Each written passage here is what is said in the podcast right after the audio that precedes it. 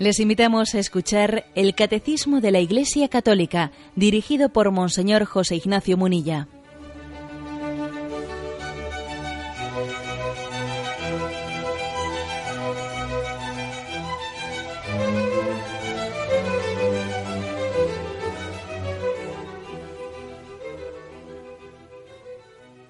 Un cordial saludo a todos los oyentes de Radio María, un día más, con la gracia del Señor proseguimos el comentario del catecismo de nuestra Madre la Iglesia.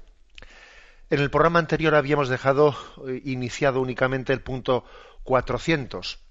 Hoy vamos a, a concluir el apartado El primer pecado del hombre, que es el punto 400 y 401. Y para que no quedemos a medias con este punto que habíamos iniciado y no concluido, volvemos a leerlo íntegramente, el punto 400.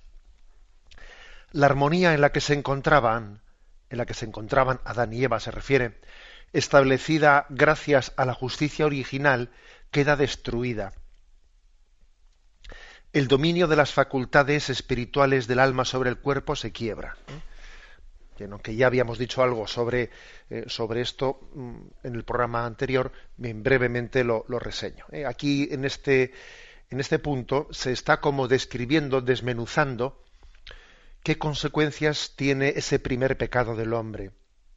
Como en los propios versículos del Génesis estamos mm, percibiendo el drama que se esconde detrás de ese pecado. La gravedad de ese pecado es, es muy grande y además, y una de las cosas en las que percibimos la, la, gravedad de ese pecado son las consecuencias que se derivan, consecuencias muy serias. La primera dice, se ha destruido eh, ese, estado de justicia original, ese estado de gracia en el que el hombre se encontraba eh, con, con, Dios en el paraíso, y la primera consecuencia, dice, es el dominio de las facultades espirituales del alma sobre el cuerpo se quiebra. Génesis 3.7 dice, entonces se les abrieron los ojos a entre ambos, y se dieron cuenta de que estaban desnudos y cosiendo hojas de higuera se hicieron unos ceñidores. Bien, mm, el hombre maduro, el hombre, el hombre que está en ese estado de gracia, es aquel en el que la razón, la facultad de la razón, pues es la facultad superior del hombre ante la cual la voluntad la voluntad se integra en la razón.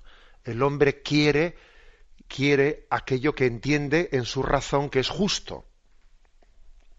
Y a su vez, todas las pasiones del hombre son obedientes a la voluntad.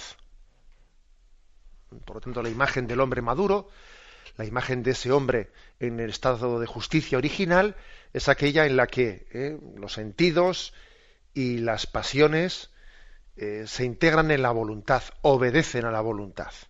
Y la voluntad al mismo tiempo está al servicio de la razón.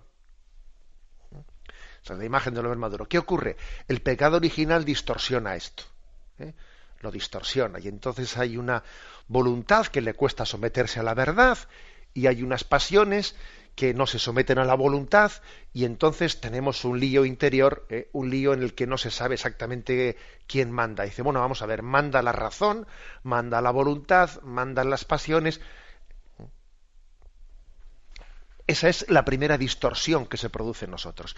El, el versículo de Génesis 3.7 hace referencia concretamente a la distorsión que se produce entre, entre el cuerpo, el cuerpo y el alma, es decir, el cuerpo está llamado a ser icono, está llamado a ser no, era, ha sido, ¿eh? por creación, en la creación de Dios, eh, fue en ese estado de justicia original, el cuerpo, el cuerpo ha sido icono del interior del hombre. El cuerpo es, es el primer punto de comunicación que tenemos para llegar al, al, interior, a lo profundo del hombre, al, alma. El, igual que se dice, el rostro eh, es el espejo del alma, también se puede decir lo mismo, se debiera de decir lo mismo, no sólo del rostro, sino del resto del cuerpo. Pero ¿qué ocurre? Que así como decimos que el rostro es el, es el espejo del alma, después del pecado original, el cuerpo humano, el cuerpo es fruto de suscitar en nosotros una serie de, de pasiones que la desnudez del cuerpo hace no precisamente que, que sea una ventana del alma, sino que sea muchas veces algo que suscite nuestra pasión, nuestra búsqueda de placer mm, divorciada al margen totalmente del amor real a la otra persona. esto es esto es lo que ocurre como fruto del pecado original, que la desnudez comienza a ser un problema. La desnudez debe de ser tapada, debe de ser cubierta eh, con la virtud del pudor, porque de lo contrario el hombre fácilmente, el hombre y la mujer utilizan a su prójimo, le utilizan y, el, cuerpo, en vez de ser icono del alma, es una especie de proyección de las propias pasiones de quien lo mira. Sigue adelante el catecismo y dice, más consecuencias. La unión entre el hombre y la mujer es sometida a tensiones. Génesis 3, versículos del 11 al 13. Él replicó, ¿quién te ha hecho ver que estabas desnudo? ¿Has comido acaso del árbol que te prohibí comer? Dijo el hombre, la mujer que me diste por compañera me dio del árbol y comí. Dijo Dios, dijo Dios a la mujer, ¿por qué has hecho esto? Y contestó la mujer, la serpiente me sedujo y comí. Es decir, inmediatamente vemos la primera discusión doméstica. Si me permitís la expresión, ¿eh? con un poco de humor. La primera discusión doméstica la vemos entre Adán y Eva después, inmediatamente después del pecado original. Allí se produce, pues, una especie de representación de lo que tantas veces va a acontecer en la historia de la humanidad la típica discusión doméstica en la que nos echamos los trastos unos a otros a, eh, la cabeza, porque esto no soy, porque tú no sé cuántos, porque yo no sé qué, es curioso. ¿eh? Otra de las consecuencias del pecado original es que hay una dificultad real en reconocer la propia culpa. Es, es verdaderamente difícil que un hombre, que una mujer digan con humildad y con prontitud, yo pecador cuesta mucho. ¿Eh? Cuesta mucho y lo primero que nos sale casi espontáneamente es yo no he hecho nada, es culpa tuya, es seguida, ¿no? Es como un resorte, como un muelle, como un muelle automático. ¿eh? La autojustificación ¿eh? y nada, echar las culpas a todo, encender el ventilador y echar las culpas a todo lo que nos rodea. Es un resorte que en nosotros se produce como consecuencia del pecado original. ¿eh? Igual que un niño cuando, ¿eh? Cuando lo primero que aprende a decir esto es mío, esto es mío, y coge, y coge el juguete y para él, ¿no? Y eso de coger el puño y cerrarlo y traerlo y traerlo para uno es que parece que es casi espontáneo, ¿no? Como si el niño hubiese nacido.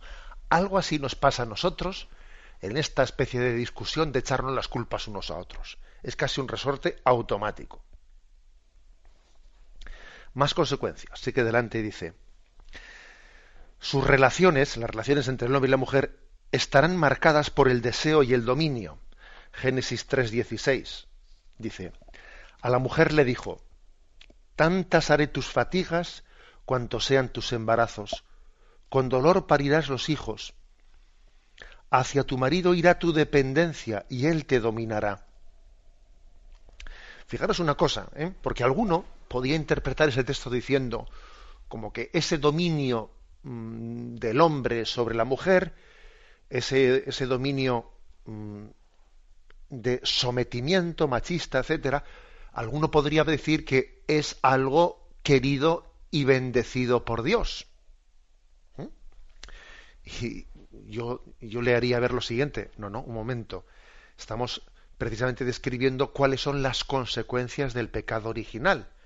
O sea, Dios no bendice Dios está constatando cuáles son las consecuencias del pecado original.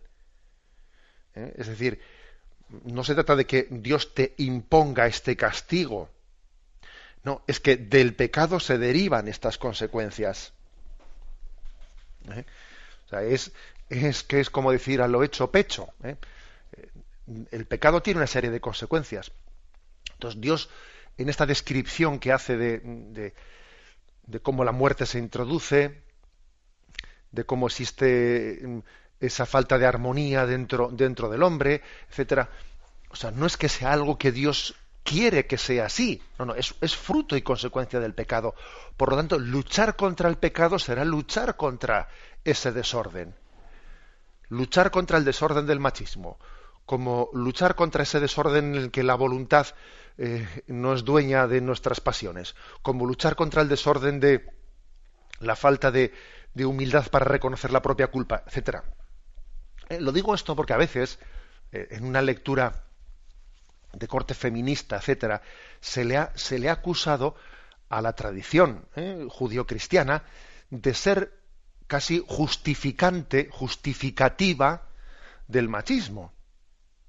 Ojo, y eso sería, sería como decir que eh, la tradición judío-cristiana, por estos versículos del Génesis, es justificativa pues de, bueno, pues de la distorsión que existe dentro de nosotros eh, en, la, que la voluntad le cuesta mandar sobre las pasiones, o que la Sagrada Escritura es justificativa. No, no es justificativa, es explicativa. ¿eh? Es explicativa. Esto se deriva del pecado original. Y luchar contra el pecado es luchar contra las consecuencias del pecado original. También contra ese machismo. ¿eh? También, con también contra esa tendencia de nadie reconocerse culpable y todo el mundo echarle las culpas a los demás. Bien, pues como veis, es, como veis es importante este, este matiz en cómo se percibe esto, porque a veces ha sido eh, manipulado, manipulados la exégesis de estos textos pretendiendo, pretendiendo que la fuente de la revelación cristiana se justifica eh, las consecuencias del pecado original en la relación entre el hombre y la mujer. Continúa el texto eh, y dice, la armonía con la creación se rompe la, creación visible se hace para el hombre extraña y hostil. Génesis 3, versículos 17 y 19.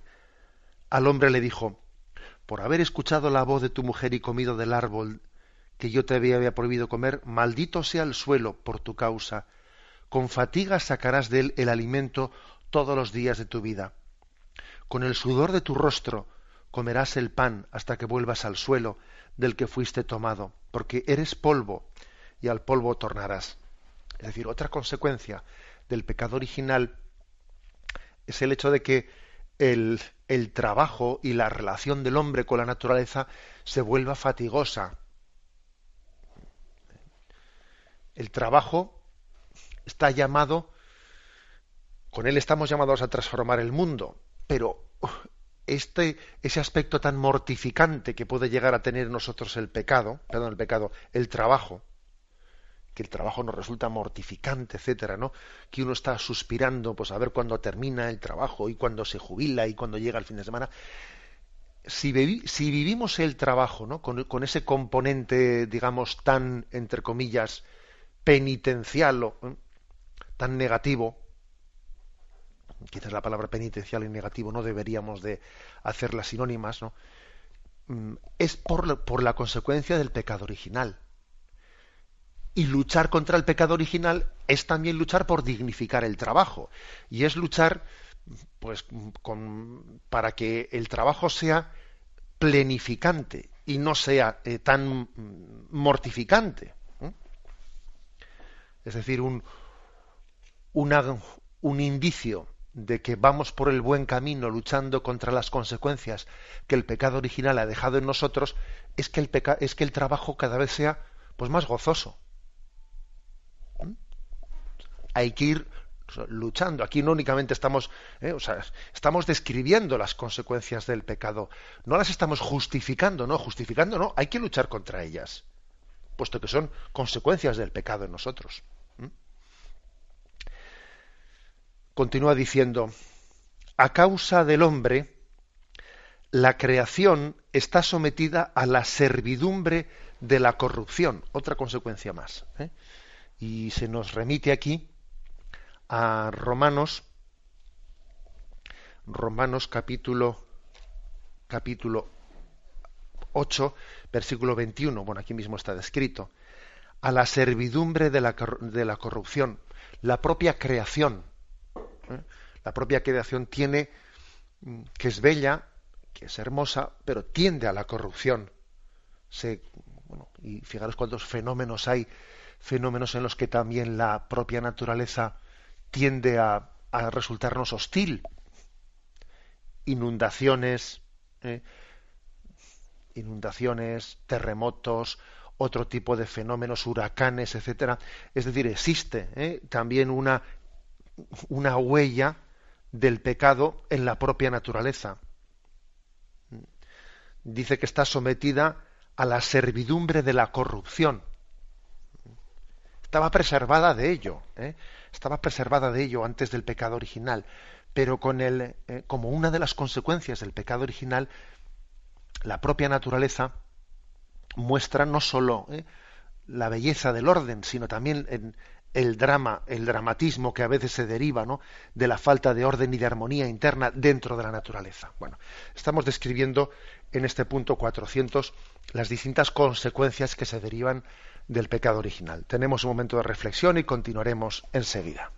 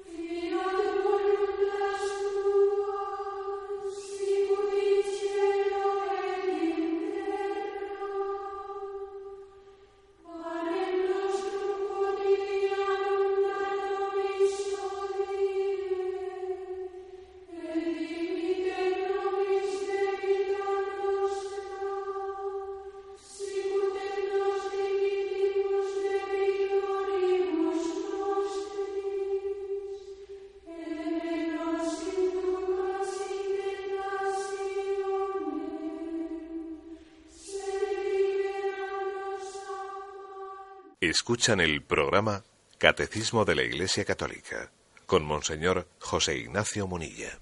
Bien, continuamos en este punto 400 describiendo esas consecuencias del pecado original en nosotros de la pérdida de armonía. Adán y Eva vivían en una armonía que salta por los aires ¿eh? como consecuencia de ese pecado original. Habíamos quedado en la siguiente descripción. Dice, por fin la consecuencia explícitamente anunciada para el caso de la desobediencia se realizará. El hombre volverá al polvo del que fue formado. Es decir, se refiere a la muerte. ¿eh? Resulta que allí, en Génesis 2.17, Dios le estaba preveyendo ¿eh? a Adán y Eva, mas del árbol de la ciencia del bien y del mal no comerás, porque el día que comieres de él morirás sin remedio. Yahvé anunciaba, ¿eh? les anunciaba a Adán y a Eva cuando les decía que no comiesen de ese árbol de la ciencia del bien y del mal, les anunciaba que una consecuencia que se iba a derivar, se podía derivar ¿no? de la desobediencia de ese mandato, de pretender ¿eh? comer de la ciencia del árbol del bien y del mal, de pretender ser como Dios, ¿eh? es la muerte. ¿Por qué? Porque mm, la muerte, la muerte fijaros que es algo, mm, el nacer, crecer y morir, todo lo natural está sometido a todo lo, todo lo creado, todo lo natural por la propia ley intrínseca ¿eh? de, la, de, la, materialidad está sometido a, al desgaste. Digamos, por lo tanto, que en sí mismo, mm, desde el punto de vista natural, la muerte es connatural con nosotros. Pues porque no somos ángeles, porque todo ser corpóreo, mm, lo propio, lo suyo, es que también se desgaste, como todo lo material en esta vida. Pero estábamos preservados de ello por gracia. El estado original de Adán y Eva eh, suponía una gracia en la que estaban preservados de la muerte natural, cosa que en sí, si no hubiesen estado preservados por la gracia de Dios, pues a Adán y Eva les hubiese correspondido también pues una un tipo de muerte, porque, porque obviamente todo lo natural, todo lo material tiene su desgaste propio, y estaban preservados de ello, de ello por gracia. Y bien, y Yahvé había advertido, había advertido que la rebelión frente a Dios, que el pretender ser como Dios, el pretender el rechazar la condición de ser criatura obediente, ¿no? Obediente al plan del Creador, de, ahí se iba a derivar ¿eh? el que el hombre, al rebelarse frente a Dios, se estaba también rechazando, estaba escapándose ¿eh? de, esa gracia en la que Dios le estaba preservando de la muerte natural. Por lo tanto, en la consecuencia más dramática, tal y como Yahvé había advertido que se produce después del pecado original, además de todo esto que hemos descrito antes, además de todas esas eh, distorsiones, mm, esas distorsiones en las que vemos que dentro de nosotros, pues la razón y la voluntad a veces no mandan, las pasiones son las que se nos sobreponen, además de esa facilidad que tenemos a enfrentarnos entre nosotros, a echarnos las culpas mutuamente, además de esa relación tormentosa entre el hombre y la mujer, además de todo ese tipo de, ¿eh? de situaciones que el trabajo nos resulta eh, a veces fatigoso y odioso, además de todo eso, viene algo que es, que es muy gordo, que es la muerte. La muerte se ha introducido como una consecuencia de el estado de enemistad entre el hombre y Dios. Mm, volverá al, polvo del que fue formado. ¿Mm? Digamos que la muerte hace su entrada, ¿eh? su, entrada en la historia de la, humanidad de una manera mm, muy, muy dramática. ¿eh? La muerte hace su entrada en la historia. Es Romanos 5, versículo 12, quien dice, Por tanto, como por un solo hombre entró el pecado en el mundo, y por el pecado la muerte, y así la muerte alcanzó a todos los hombres, por cuanto todos pecaron. ¿Mm? Es un versículo de Pablo en el que de una manera muy clara, muy solemne, afirma que la muerte ha entrado como consecuencia del pecado, que en el plan primero de Dios no estaba la muerte. Bueno, esto pertenece a la fe de la Iglesia, afirmar esta afirmación que he dicho ahora mismo, que la muerte natural ha entrado como consecuencia del pecado original, sí, pertenece a la fe de la Iglesia. Y además de decirlo aquí, de expresarlo, eh, este texto de, de, Romanos y otros textos de Sagrada Escritura, los concilios de la Iglesia lo han afirmado solemnemente. ¿eh? Por tanto, estamos hablando de algo que pertenece a la fe Mm, más adelante ya hablaremos de en qué concilios en concreto afirmó eh, mm, el magisterio de la Iglesia tal cosa. Pero bueno, ahora estamos únicamente con la escritura y todavía no hemos llegado a los puntos que hablan del magisterio. ¿eh? He aquí, por lo tanto, que en este punto 400 se ha hecho una descripción, una descripción sobre las consecuencias que se han derivado en cascada ¿eh? Digo en cascada porque unas conllevan las otras. ¿eh? O sea, no son cuestiones independientes una de la otra las que he ido aquí describiendo. No, es que si uno, por ejemplo, pierde la armonía interior en el que la razón y la voluntad están conjugadas y, eh, están conjugadas también con, con nuestras pasiones y pierde, eso, y pierde esa unidad armónica interior, eso tiene consecuencias para, para, las peleas entre nosotros y para la mala relación entre unos y otros. Y entonces comienzan los celos, comienzan las envidias. ¿eh? O sea que de ahí se deriva que después también el trabajo, en vez de ser gozoso, es insoportable. Eh, bueno, etcétera, etcétera. ¿eh? O sea que es, no se trata de quizás de un cúmulo de cosas justapuestas. No, no, es que todas ellas están entrelazadas. Lo que ocurre dentro de nosotros. Bien, damos paso al siguiente punto, al punto 401. ¿eh? Y con él eh, se concluye este apartado que tiene como título El primer pecado del hombre. Desde este primer pecado, una verdadera invasión de pecado inunda el mundo. Es decir, no nos pensemos que el pecado original es algo, ¿eh? pues, con el que nosotros no tenemos nada que ver. No, es que no es que Adán y Eva eh, fuesen los que cometieron el pecado y luego nosotros hemos sido unos santos. No, eh, sino que la historia demuestra que, que nosotros hemos hemos tropezado en la misma piedra, o sea, es decir, que hemos sido corresponsables por cuanto nosotros no, no únicamente hemos recibido una herencia, sino que además de recibir una herencia, pues nos hemos hecho culpables de ella también, es decir, o que nosotros hemos añadido todavía más leña al fuego, ¿eh? hemos añadido más leña. O sea, no somos víctimas. Es verdad que tenemos algo de víctimas, en el sentido de haber recibido el pecado original. No, no, pero nosotros somos víctimas y verdugos. ¿eh? a veces suele ser un poco ridículo cuando dice, bueno, pero yo qué culpa tengo de que Adán y Eva eh, pecasen, como si nosotros fuésemos unas víctimas inocentes. Un momento. Nosotros somos víctimas y verdugos. Entonces, bueno, digamos esto, porque es que si no, parece como si estuviésemos viendo nosotros la película desde fuera, eh, desde fuera. No, no, estamos, estamos dentro, dentro de la, de la, escena, no estamos fuera como eh, alguien que padece lo ocurrido, no, no, padece y lo genera. Nosotros lo hemos generado, porque el pecado original no está desconexo de los pecados personales que después han venido, sino que está muy conectado. ¿no? Nosotros, pecando personalmente, de alguna manera hemos corroborado el pecado original de Adán y Eva. Eh, con nuestro pecado personal hemos, hemos, como decir, es, como si hubiésemos dicho, así lo confirmo, eh, así lo confirmo, así lo asiento y lo firmo. O sea, yo he estado con mi pecado personal, eh, afirmando, reafirmando, el pecado original de Adán y Eva. Bien, mm, ¿qué ha ocurrido? ¿no? Aquí lo que viene a decir el catecismo es que, la historia de la salvación se, ha han desencadenado muchas cosas. Por ejemplo, lo primero, el fratricidio ¿eh?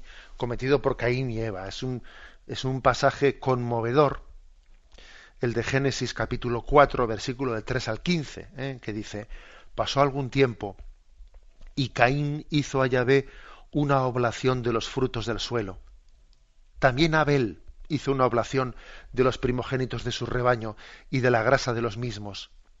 Yahvé miró propicio a Abel y su oblación, mas no miró propicio a Caín y su oblación, por lo cual se irritó Caín en gran manera y se abatió su rostro. Yahvé dijo a Caín, ¿por qué andas irritado? ¿Y por qué se ha abatido tu rostro? ¿No es cierto que si obras bien podrás alzarlo? Mas si no obras bien, a la puerta está el pecado acechando como fiera que te codicia, a quien tienes que dominar. Fijaros qué, fuerza, ¿eh?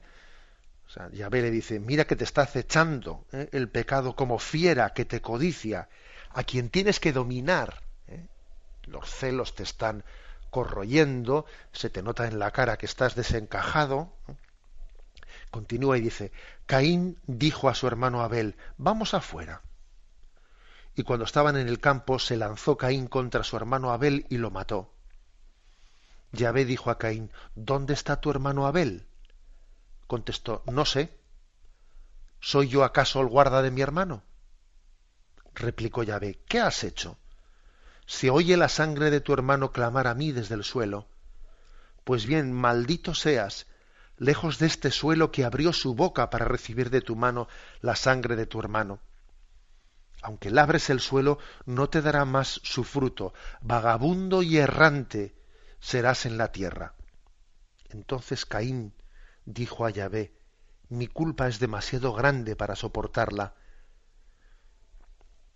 es decir, que hoy me echas de este suelo y he de esconderme de tu presencia, convertido en vagabundo errante por la tierra, y cualquiera que me encuentre me matará.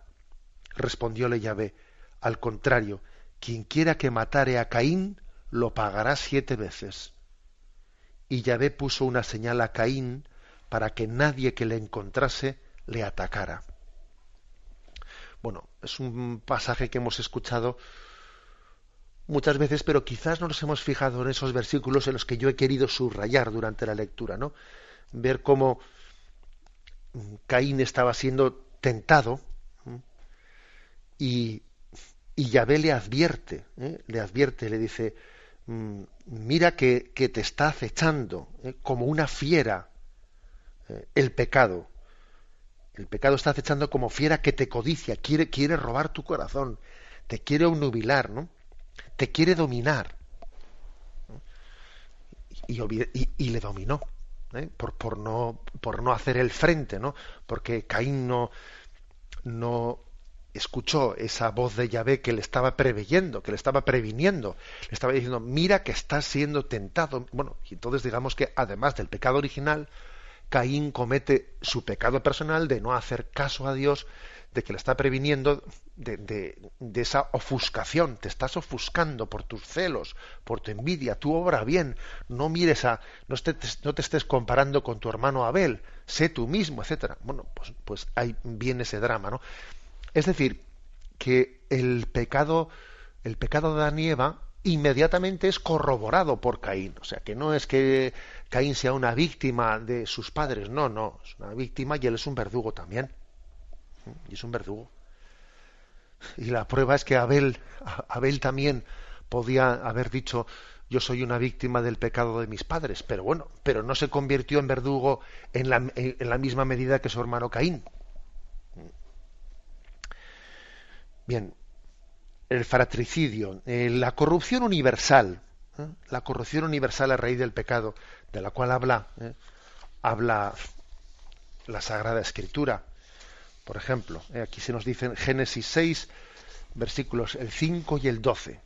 Viendo Yahvé que la maldad del hombre cundía en la tierra y que todos los pensamientos que ideaba su corazón eran puro mal de continuo, Dios miró a la tierra y he aquí que estaba viciada, porque toda, toda carne tenía una conducta viciosa sobre la tierra. Viene, viene ahí el episodio de, del diluvio universal, etcétera, de Noé, ¿no? Pero eh, fijaros cuáles son los prolegómenos. ¿eh? Los prolegómenos son viendo ve que la maldad del hombre cundía en la tierra.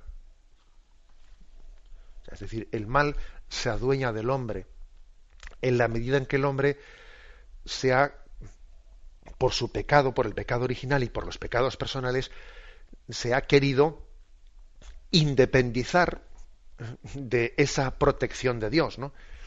Es como si uno dice, yo me quiero salir del paraguas, ¿eh? Dios me da, me da con su gracia un paraguas de protección. Y entonces el hombre dice, déjame, yo quiero, quiero ir de, ¿eh? por libre. Bueno, obviamente sales fuera del paraguas y te mojas, y te mojas porque no tú mismo has rechazado la protección de Dios eh, frente al pecado. Así se describe, ¿eh? se describe este, este texto. Hay otro, otro que todavía lo, todavía lo completa más, si cabe, Romanos 1, versículo del 18 al 32, eh, se describe pues cómo fruto de este, de este pecado se distorsiona todo, ¿no? Y parece que el mal se adueña de la humanidad. Dice, en efecto, la cólera de Dios se revela desde el cielo contra toda impiedad e injusticia de los hombres que aprisionan la verdad en la injusticia. Pues lo que de Dios se pudo conocer está en ellos manifiesto. Dios se lo manifestó. Porque lo invisible de Dios desde la creación se deja ver a la inteligencia a través de sus obras, su poder eterno y su divinidad, de forma que son inexcusables porque habiendo conocido a Dios no le glorificaron como a Dios, ni le dieron gracias, antes bien se ofuscaron en sus razonamientos, y su insensato corazón se entenebreció. Jactándose de sabios se volvieron estúpidos, y cambiaron la gloria de Dios incorruptible por una representación en forma de hombre corruptible, de aves, de cuadrúpedos, de reptiles. Por eso Dios los entregó a las apetencias de su corazón hasta una impureza tal que deshonraron entre sí sus cuerpos. ¿Mm? A ellos que cambiaron la verdad de Dios por la mentira y adoraron y sirvieron a la criatura en vez de al Creador. ¿Mm? Por eso les entregó Dios a, pasiones infames, pues sus mujeres invirtieron las relaciones naturales por otras contra la naturaleza. Igualmente los hombres, abandonando el uso natural de la mujer se abrasaron en deseos los unos por los otros, cometiendo la infamia del hombre con el hombre, recibiendo en sí mismo el pago merecido de su extravío. Y como no tuvieron a bien guardar el verdadero conocimiento de Dios, entrególos Dios a su mente insensata para que hicieran lo que no conviene, llenos de injusticia, perversidad, codicia, maldad, henchidos de envidia, de homicidio, de contienda, de engaño, de malignidad, detractores, enemigos de Dios, ultrajadores, altaneros, fanfarrones, ingeniosos para el mal, rebeldes a sus padres, insensatos, desleales, desamorados, despiadados, los cuales, aunque conocedores del veredicto de Dios que declara dignos de muerte a los que tales cosas practican, no solamente las practican, sino que aprueban a los que las cometen. Como veis, es un texto ¿eh? Un texto bien contundente, ¿no? Romanos 1, 18, 32, en el que hace una descripción de la humanidad que se ha querido eh, independizar ¿eh? de, la protección de Dios, del Dios que les protege, que nos protege con su gracia. Y entonces es como si Dios te hubiese dicho, mira, tú mismo reivindicas tu rebelión frente a Dios, ¿no? Bueno, yo te entrego, además lo dice aquí, les entregó a sus propias pasiones, es decir, les entregó como diciendo, tú mismo quieres, estás rechazando mi ayuda, bien, yo respeto tu libertad, entonces tú mismo vas a experimentar cuáles son las consecuencias de que el hombre quiera rebelarse frente a Dios, o sea, que el hombre quiera ir no de la mano de Dios, sino de espaldas a Él. Y todas estas consecuencias que aquí se describen están, fijaros bien, ¿eh? porque alguno podría decir, bueno, esto es como que, como, que Dios tiene una venganza. No, no, si fijaros bien, si el único castigo de Dios es respetar la libertad del hombre que quiere ser independiente de Dios, y entonces el hombre experimenta las consecuencias de ello. Es decir, en, en, la propia, en el propio pecado está la penitencia porque uno después está como experimentando las consecuencias que de ellos se derivan. Tenemos un momento de reflexión y continuamos enseguida.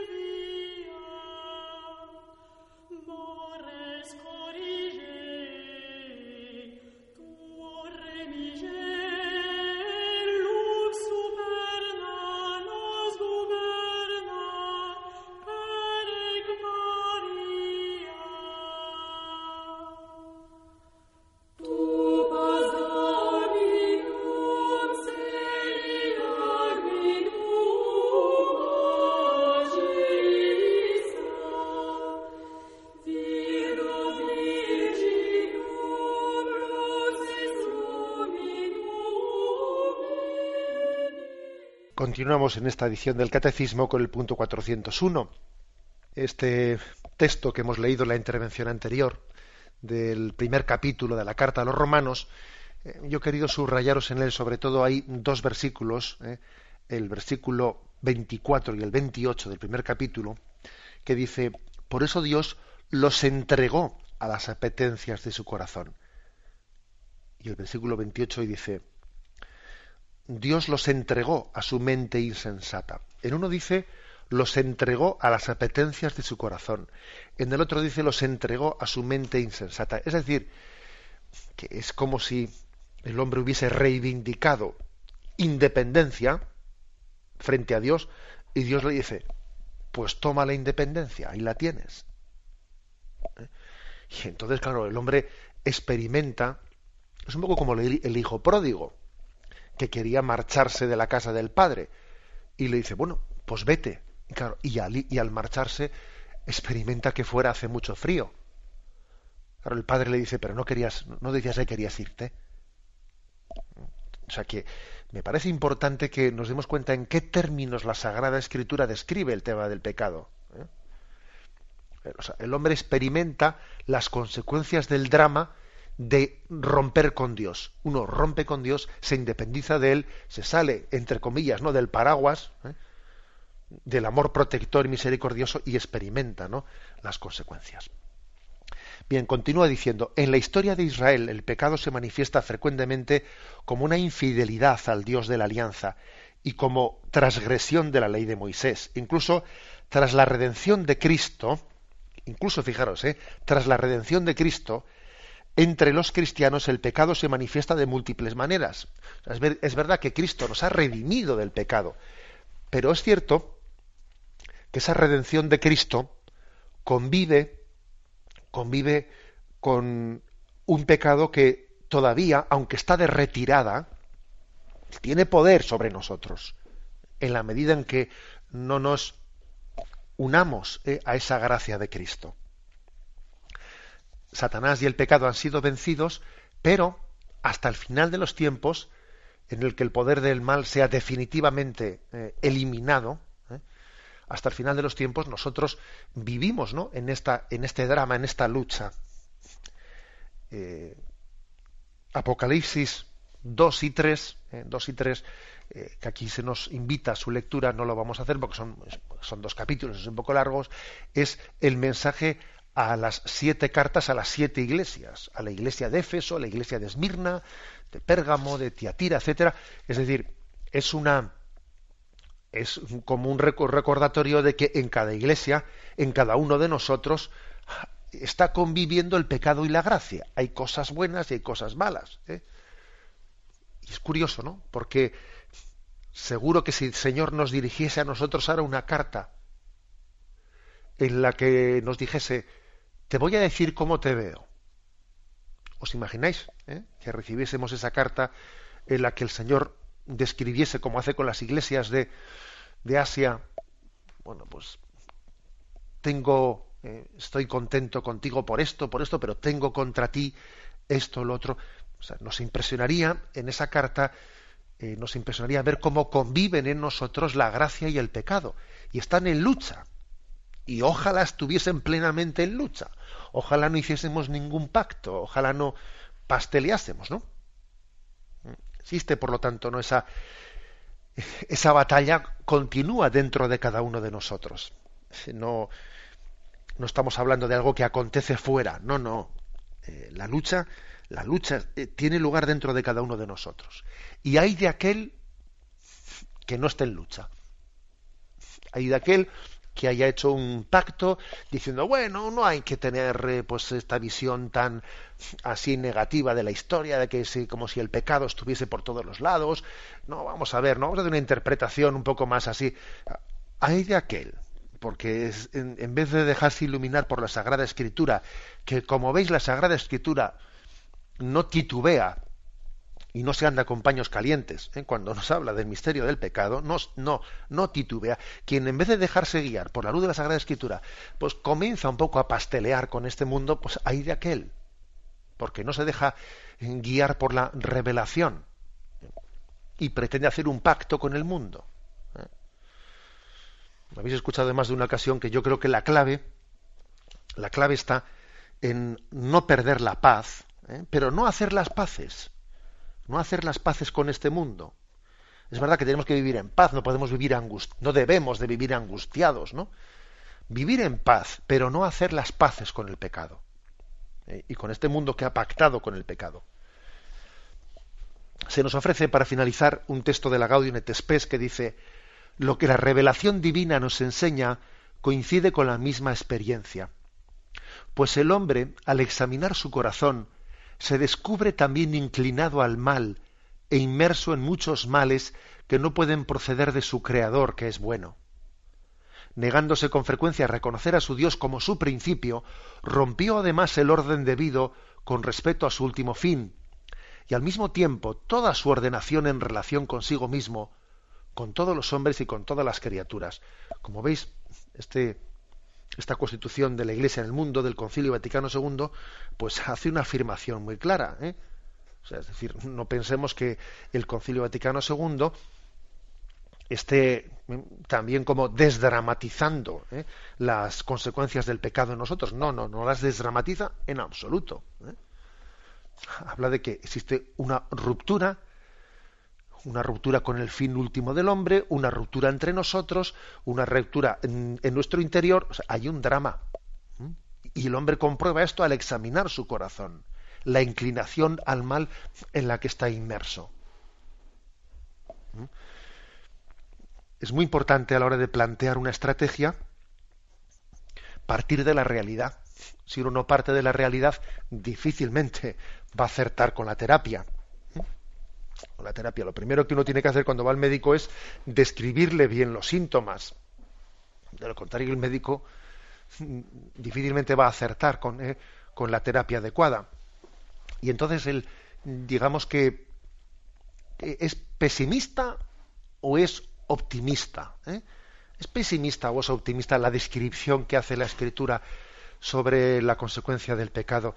Mire usted, ni pesimista ni optimista. O sea, sencillamente es, que partimos de la realidad. ¿eh? Cuando se dice que si visiones optimistas y visiones pesimistas, mire usted, la verdad es que el catolicismo mantuvo siempre un equilibrio muy grande cuando afirmó que el pecado original no ha destruido las capacidades naturales del hombre, sino que las ha herido. ¿Mm? Lutero tenía una afirmación mucho más fuerte, en la cual llegaba a decir que la razón y las facultades naturales del hombre habían sido totalmente ¿eh? mm, destrozadas por el pecado. ¿eh? Sin embargo, los católicos siempre hemos dicho que no es así, que hemos sido heridos por el pecado, pero, pero no destrozados por él, y que el hombre sigue teniendo una voluntad y sigue teniendo una razón natural. O sea, en ese sentido, podríamos decir que es mucho más, entre comillas, optimista la visión católica que no la visión luterana. Pero yo insistiría en que aquí no se trata de optimista y pesimista, se trata de realismo. ¿eh? La Sagrada Escritura nos, nos ayuda a ser realistas ¿eh? de alguna manera en la lectura, en el diagnóstico de lo que ha acontecido como consecuencia del pecado. Lo dejamos aquí, damos paso a la intervención de los oyentes. Podéis llamar para formular vuestras preguntas al teléfono 917 107 700. 917 107 700.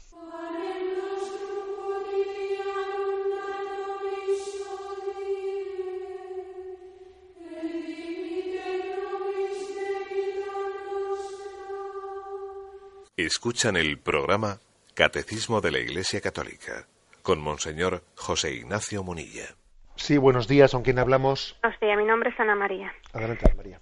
Usted, mm, cuando yo leo la Biblia, que, que leo que siempre a los patriarcas, sobre todo a Abraham, Isaac y Jacob, que el Señor lo prospera tanto, que le da tantos bienes, pero hay, hay que también ver que estos hombres se llevaron toda su vida trabajando, ¿no? y sufriendo, sufrieron también mucho, no le dieron eh, tanto, tantos bienes y tantas riquezas así, digamos, por la cara, que ellos también trabajaron mucho, ¿no? Ellos llevaron toda su vida trabajando. Y también sobre la cuestión esta de, que el diezmo era para Dios, ¿en qué sentido el diezmo era para Dios? Nada más. Bien, de acuerdo, dos cuestiones.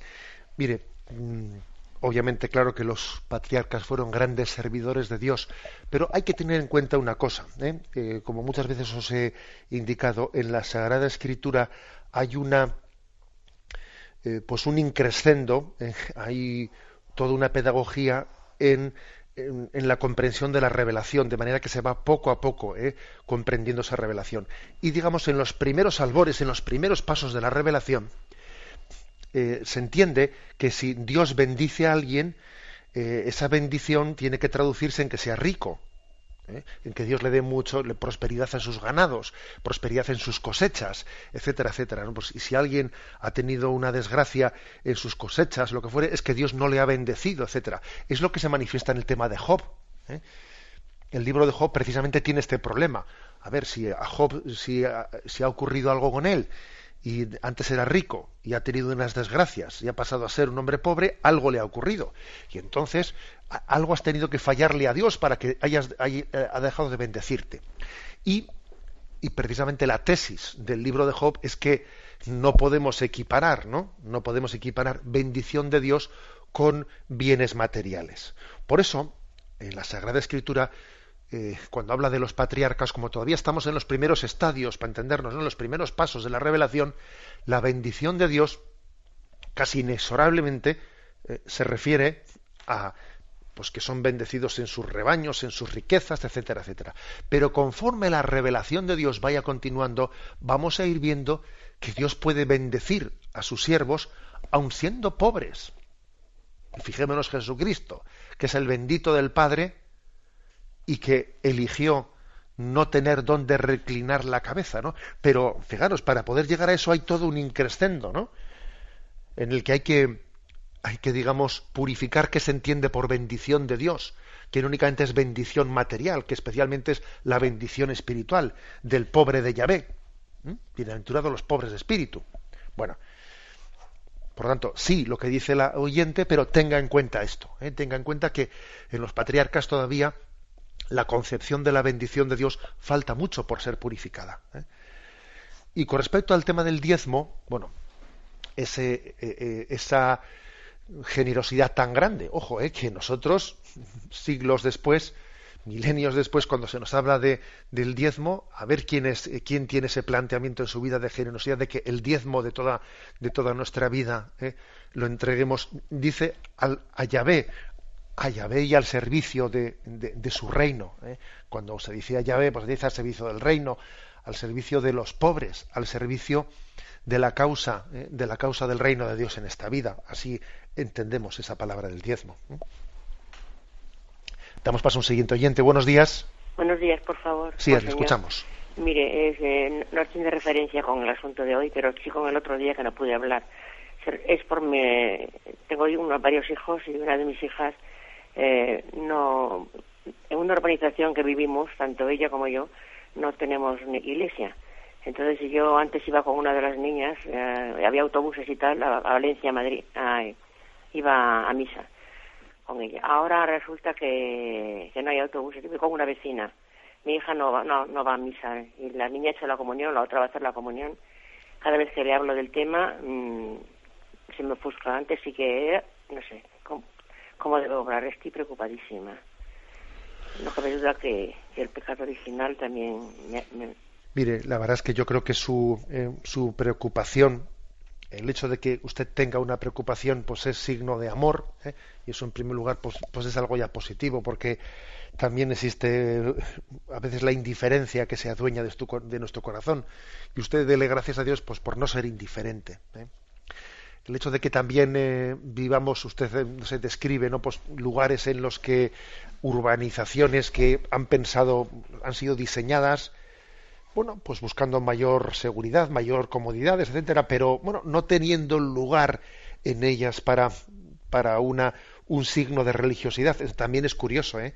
Es un signo de, de una sociedad opulenta que lo organiza todo, ¿eh? Pues no sé, pues zona deportiva, zona no sé qué, zona de piscinas, zona de no sé qué. Sí, sí, todo menos, eh, menos un lugar para Dios. Esto, esto es curioso, porque según, en teoría, en teoría la legislación habla de, cuando se hacen planes urbanísticos, de reservar también una parte del suelo para servicios, servicios religiosos. Eso en teoría está en nuestra legislación. Ahora luego Habría que ver, ¿no? ¿Qué ha ocurrido ahí? Bien, pero bueno, lo importante de su pregunta. Yo creo que eh, sería muy importante que su apostolado quizás se centrase en dos niveles, uno con su hija y otro con su nieta. Y el de su hija es muy importante, porque, claro, eh, me parece que, que, usted coja a su hija eh, a solas y le haga ver la, la responsabilidad tan grande que tenemos de que los niños conozcan a Dios a través nuestro, me parece que eso es importante, que usted le diga a su hija, mira hija, yo, yo, como cuando, yo intenté como madre darte a conocer el amor de Dios como lo principal en esta vida. ¿eh? Y qué responsabilidad que, nos, que, que nuestros hijos conozcan o desconozcan a Dios por nuestra causa, porque nosotros somos instrumentos de Dios para los hijos. O sea, transmitirle eso a su hija me parece muy importante. ¿eh? Y en la medida en que en que eso pueda ser posible, pues yo creo que también ella le abrirá la puerta de su, de su nieta, que es muy importante que ella abra la puerta de su nieta, ¿no? Y, bueno, y también me parece que, que, es importante, además de acercarse, eh, procurar acercarse a la, a, a la Santa Misa, bueno, que hagamos de nuestra casa, que tengamos también en nuestra casa algún lugar, algún recoveco, algún rincón en el que la presencia de Dios sea especialmente, ¿no? Pues venerada, nuestra pequeña capilla, nuestro pequeño lugar de, de adoración de Dios. Eh, creo que eso puede ser también un, consejo en una situación como la que usted dice. Y la ayuda de ciertos instrumentos como el de Radio María. Me despido con la bendición de Dios Todopoderoso, Padre, Hijo y Espíritu Santo. Alabado sea Jesucristo.